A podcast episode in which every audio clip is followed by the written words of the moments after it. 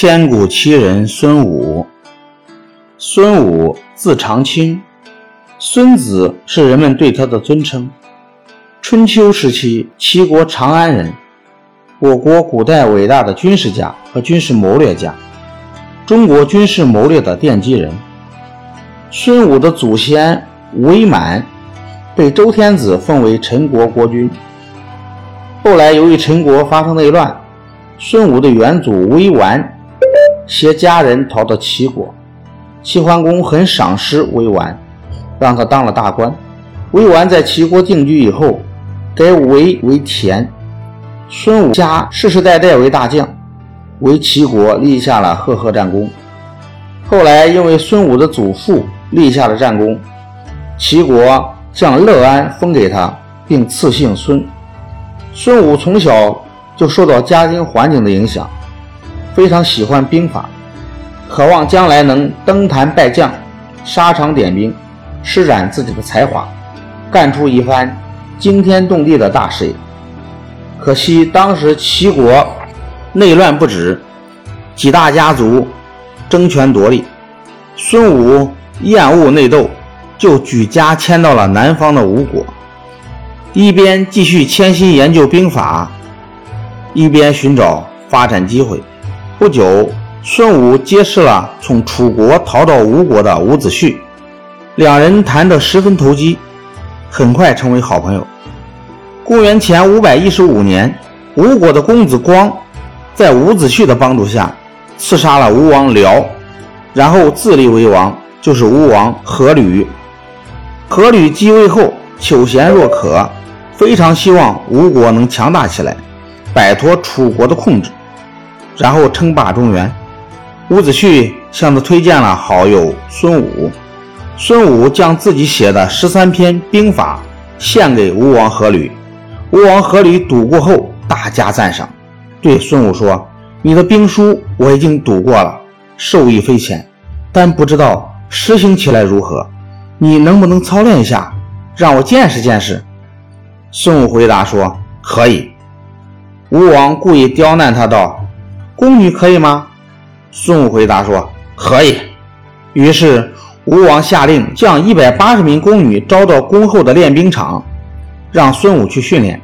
孙武把一百八十名宫女分为左右两队，任命吴王最为宠爱的两位妃子为左右队长，让他们带领宫女由孙武进行训练。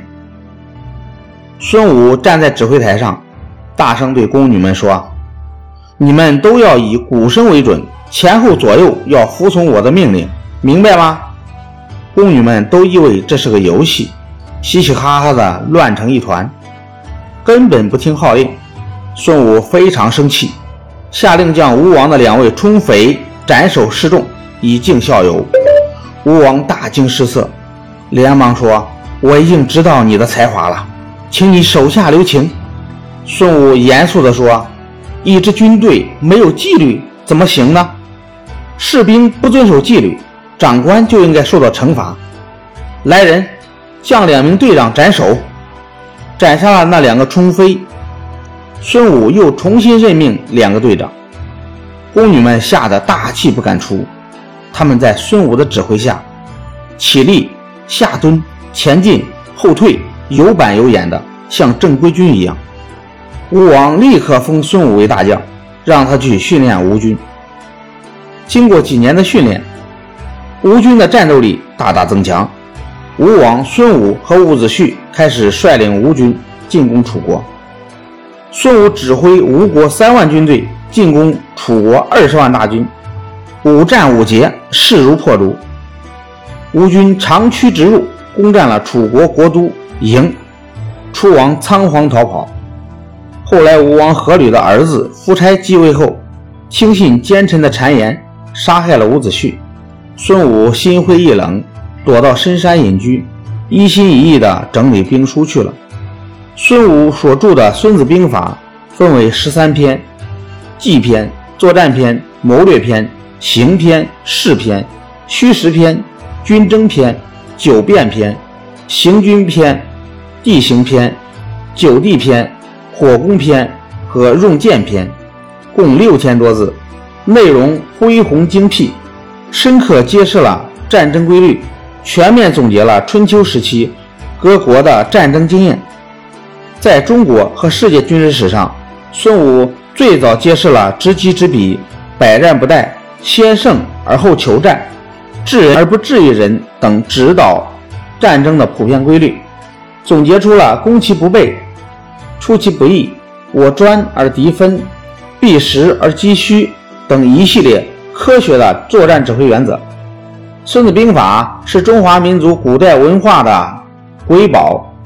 被公认为古代最伟大的军事著作，被誉为东方兵学盛典，备受古今中外各界人士，尤其是军事家的推崇。